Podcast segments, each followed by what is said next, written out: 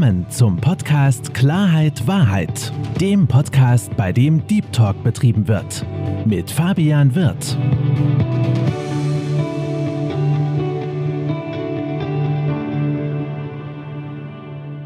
Herzlich willkommen, liebe Zuhörer, herzlich willkommen, liebe Zuschauer zu meinem Podcast Klarheit Wahrheit. Ich freue mich sehr, dass ich Besuch bekommen habe von Michael von der Kreditreform. Lieber Michael, herzlich willkommen und vielen Dank, dass du hier bist. Vielen Dank für die Einladung, ich freue mich. Das habe ich ja gerade so schön gesagt, dass du bei der Kreditreform tätig bist. Vielleicht bist du einfach mal so nett und erzählst eins, zwei, drei Worte über dich und auch welche Position du bei der Kreditreform ausübst. Gerne. Ich bin jetzt 36 Jahre alt, arbeite seit gut zehn Jahren für die Kreditreform und bin bei uns der Leiter des Großkundenmanagement mit einem Team von neun Leuten.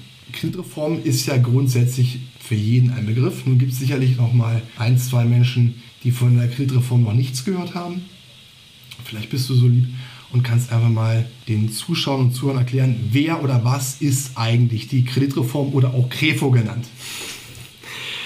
Ja, die Kreditreform hat sich zur Aufgabe gemacht, Unternehmen dabei zu helfen, Forderungsausfälle zu minimieren und falls doch einer eingetreten sein sollte, dabei zu unterstützen, die Forderung doch noch zu realisieren.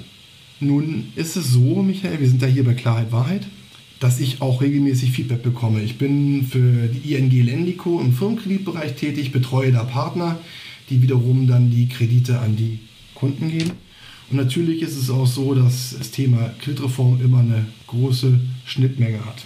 Nun ist es so, wenn man oder die Partner die Kunden ansprechen auf die Kreditreform, man merkt, dass sich die Kunden nicht unbedingt mit der Kreditreform identifizieren können und manche Steuerberater auch Unternehmern davon abrät, bei der Kreditreform einzureichen. Warum ist es so essentiell wichtig, dass Unternehmer mit der Kreditreform zusammenarbeiten? Ja, das ist ein Vorurteil, mit dem ich gerne aufräumen würde. Es kann niemandem, einem kleinen Solo-Selbstständigen vorwerfen, dass er sich nicht alltäglich mit Finanzkommunikation auseinandersetzt. Es ist nicht sein Daily Business das versteht jeder. Auch der Steuerberater hat einfach schlichtweg eine andere Sichtweise auf die Dinge. Der Steuerberater versucht, die Steuerlast zu minimieren. Das heißt, offen gesagt, den Gewinn zu reduzieren. Darauf zahlt man Steuern. Ein Ratingunternehmen, wie wir eins sind, will natürlich Ertrag sehen, will natürlich Profitabilität sehen und hohe Eigenkapitalrenditen. Das erhöht natürlich ganz klar ähm, die Kreditwürdigkeit. Und deshalb gibt es da womöglich Disharmonien mit Steuerberatern, aber wir sind grundsätzlich nicht spinnefeind. Warum es so wichtig ist, ganz präzise die Frage beantwortet, offene Finanzkommunikation und vor allem Sorge dafür tragen, dass die, die, das Zahlenmaterial, das Kreditreform zur Verfügung steht, aktuell ist, sorgt einfach schlichtweg für mehr Objektivität. Wir wollen niemanden gut oder schlecht rechnen, darum mhm. geht es nicht. Es geht um Objektivität. Und umso aktueller die Zahlen und umso vollständiger die Zahlen sind, die uns vorliegen, umso objektiver können wir bewerten. Vielleicht bringe ich einfach mal ein Stichwort rein, Thema Insolvenzen.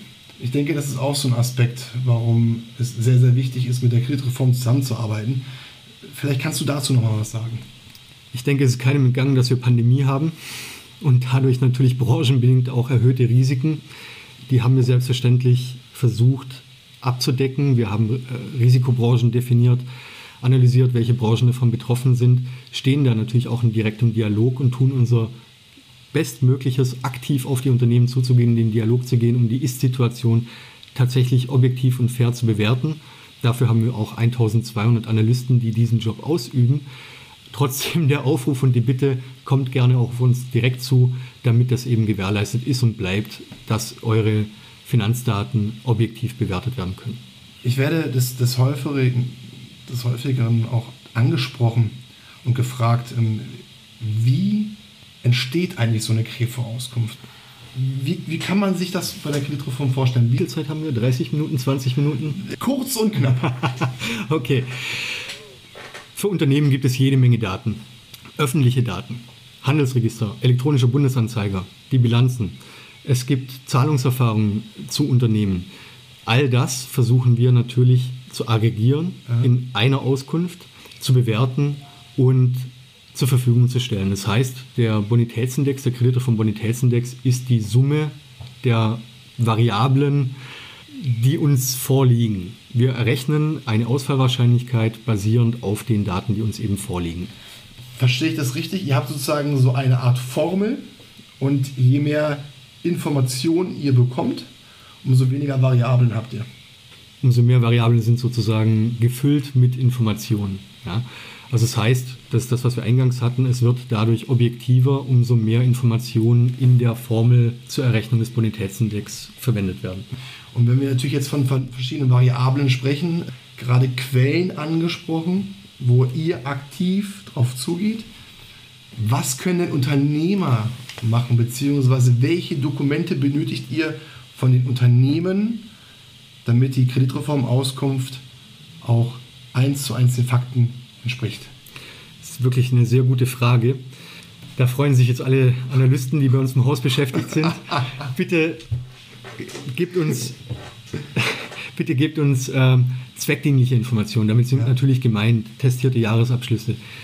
Bei Solo-Selbstständigen, Summen, Saldenlisten, aktuelle BWAs, alles, was die Ist-Situation einfach widerspiegelt, und zwar Objektivität. Darf ich da ein Beispiel anführen? Sehr gerne, sehr gerne. Öffentliches Register elektronischer Bundesanzeiger es ist für kleine und mittelständische Unternehmen sozusagen erlaubt, auch verkürzte Bilanzen zu veröffentlichen. Das Beispiel möchte ich tatsächlich sehr gerne ausführen, weil haben wir so eine verkürzte Bilanz, sprechen wir über eine zum Beispiel zusammengefasste Position der Verbindlichkeiten und es ist nun mal kaufmännischer Grundsatz, wir müssen vorsichtig agieren und wenn wir es nicht besser wissen und nur eine Position Verbindlichkeiten in der Bilanz ausgewiesen ist im elektronischen Bundesanzeiger, müssen wir die als kurzfristig werten, weil wir es nicht besser wissen. Bekommen wir den vollständigen Jahresabschluss, in dem das, ich sag mal, ein bisschen salopp aufgedröselt ist, können wir natürlich auch die Kennzahlen in der Bilanzanalyse viel granularer, viel objektiver und aussagekräftiger bewerten. Nun werden sich sicherlich viele Zuhörer das Ganze auch nicht, nicht ganz merken können. Wir arbeiten ja beide sehr, sehr, sehr eng zusammen. Du hast gerade erwähnt, welche Dokumente ihr benötigt. Bilanzen, Einnahmeüberschussrechnungen, BWA, SUSA etc. etc. Nun, jetzt bin ich Unternehmer, ich habe die ganzen Dokumente. An wen muss ich mich denn wenden bei der Kreditreform, beziehungsweise wie kann ich sehen, an wen ich mich wenden muss und kann gegebenenfalls auch da Fragen stellen, um die Dokumente einzureichen. Ja, auch das sehr gute Frage.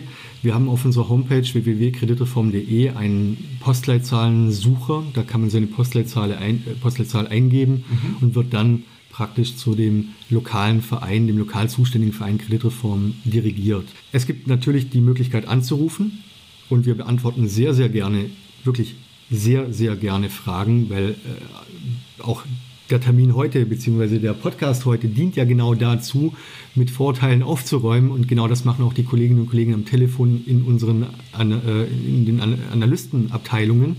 Sprecht mit denen, reicht ihnen die Bilanzen ein und stellt eure Fragen. Ihr werdet mit Sicherheit nicht erleben, dass, euer, dass ihr da abgewiesen werdet.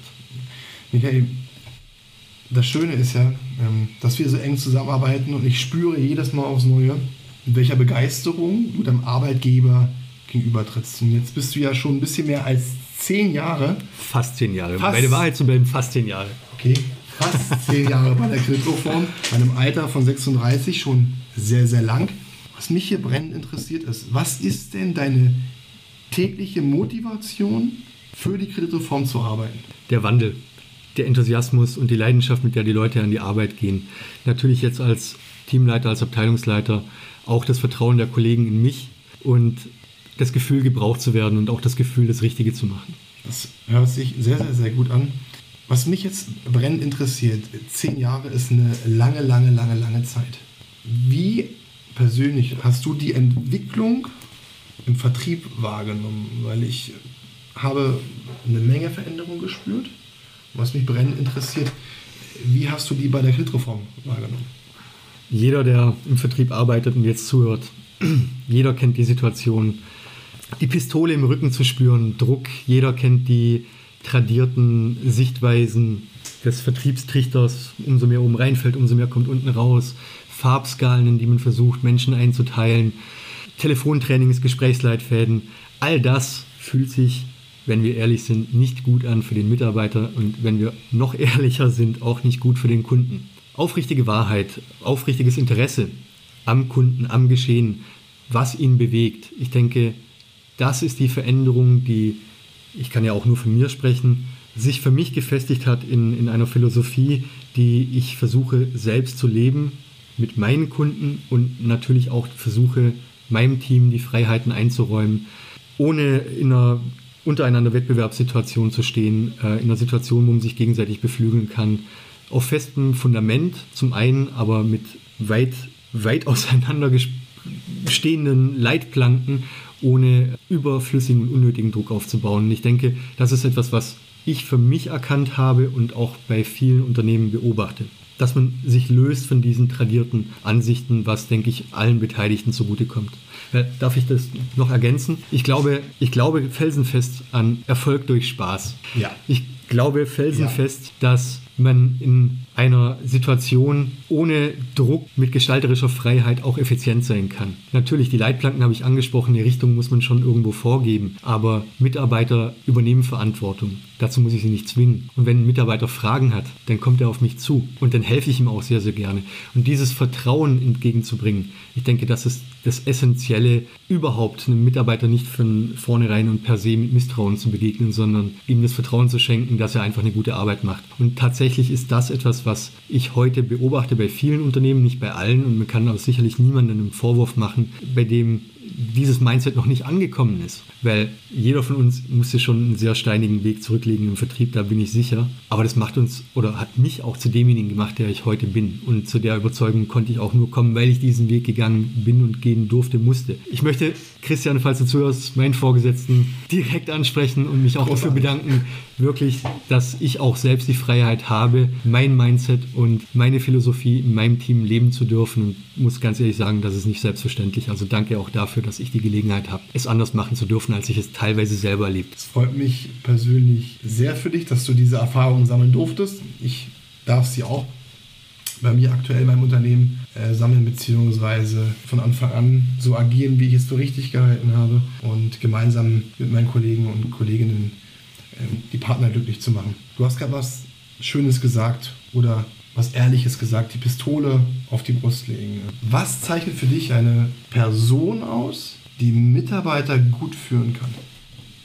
Die Frage kann ich, denke ich, aus beiden Sichten des Mitarbeiters und des Vorgesetzten beantworten, weil ich wurde ja nicht als Vorgesetzter geboren. Ich glaube daran, dass Mitarbeiter einen fachlich kompetenten Vorgesetzten haben wollen. Mitarbeiter wollen auf Fragen Antworten bekommen insbesondere natürlich fachliche Fragen, soziale Kompetenz, gesehen werden, Leistungen sehen und anerkennen. Ich denke, das ist das Wesentliche, ähm, was, was der Kollege sich wünscht, die Kollegin sich wünscht. Kann ich zustimmen. Und was ich persönlich als ganz wichtig empfinde, ist, man muss ja mal gucken zwischen Führungspersönlichkeit und Vorgesetzten. In meinen Augen ist der Vorgesetzte jemand, der Ansagen macht und eine Führungspersönlichkeit, eine Person, die vorangeht, die auch zeigt, wie es geht. Ich finde, das ist auch ein ganz, ganz wichtiger Aspekt und ich durfte dich ja da auch live erleben und habe gesehen, wie du mit deinen Mitarbeitern umgegangen bist, dass du auch Sachen gezeigt hast, gerade den neuen Kollegen, die eingestiegen sind.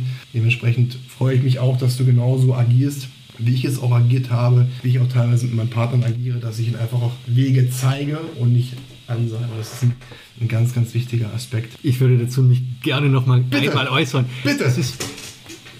Wir sprechen natürlich als mittleres Management, als Vorgesetzte auch immer darüber, wie, wie, wie kann man sich den Respekt der Kollegen verdienen. Es ist sicherlich nicht die Pistole auf der Brust und auch nicht im Rücken, sondern es ist die Vorbildfunktion. Davon bin ich felsenfest überzeugt. Nichts abzuverlangen, was ich nicht selber auch mache. Ähm, zu zeigen, wie es geht, es vormachen zu können und mir auch nicht zu fein zu sein, äh, Aufgaben zu übernehmen und zu unterstützen. Das ist, denke ich, ganz, ganz wesentlich und das holt die Leute dann auch ab. Besser kann man es eigentlich nicht sagen.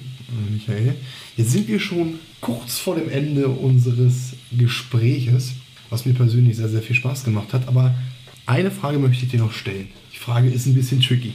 Welche Frage hättest du dir jetzt eigentlich gewünscht? Natürlich möchte ich an der Stelle vielleicht auch noch ein bisschen Eigenwerbung machen. Die Frage, was Kreditreform vielleicht sonst noch so auf dem Kasten hat, außer Forderungsmanagement und Bonitätsauskünften. Und da gibt es tatsächlich noch einiges. Wir sind mit Crefo, mit Crefo Pay sind wir selbst Startup im Payment-Bereich. Wir haben die Rating AG, die ähm, customized sozusagen einen Score entwickeln kann, unterstützen kann äh, bei der Risikobewertung äh, und dem Erstellen von Risikomatrizen, äh, Mehrzahl von Matrixmatrizen, nutzt man auch nicht jeden Tag das Wort. Ähm, es gibt wirklich darüber hinaus viele, viele, viele Bereiche, äh, in denen wir aktiv sind und es sich auf jeden Fall rentiert, auch mal bei uns auf der Homepage vorbeizuschauen oder auch direkt zum Hörer zu greifen und die Kolleginnen und Kollegen vielleicht einfach auch mal direkt anzusprechen, was wir sonst noch so alles auf dem Kasten haben. Vielen, vielen Dank für dieses ehrliche Gespräch. Es hat mir eine Menge, Menge Spaß gemacht. Ich denke, auch Sie, liebe Zuhörer und Zuschauer, haben sicherlich für sich wichtige Informationen entnehmen können. Ich persönlich kann es Ihnen nur anraten, mit der Kreditreform in Kontakt zu treten, aus egoistischem Sinne in Ihrem Bereich, dass Ihr Unternehmen auch nach außen so dargestellt ist und dargestellt wird, wie es eigentlich die Tatsache entspricht. Michael, vielen Dank. Vielen Dank, dass ich da sein durfte. Das war mir wirklich eine große Freude.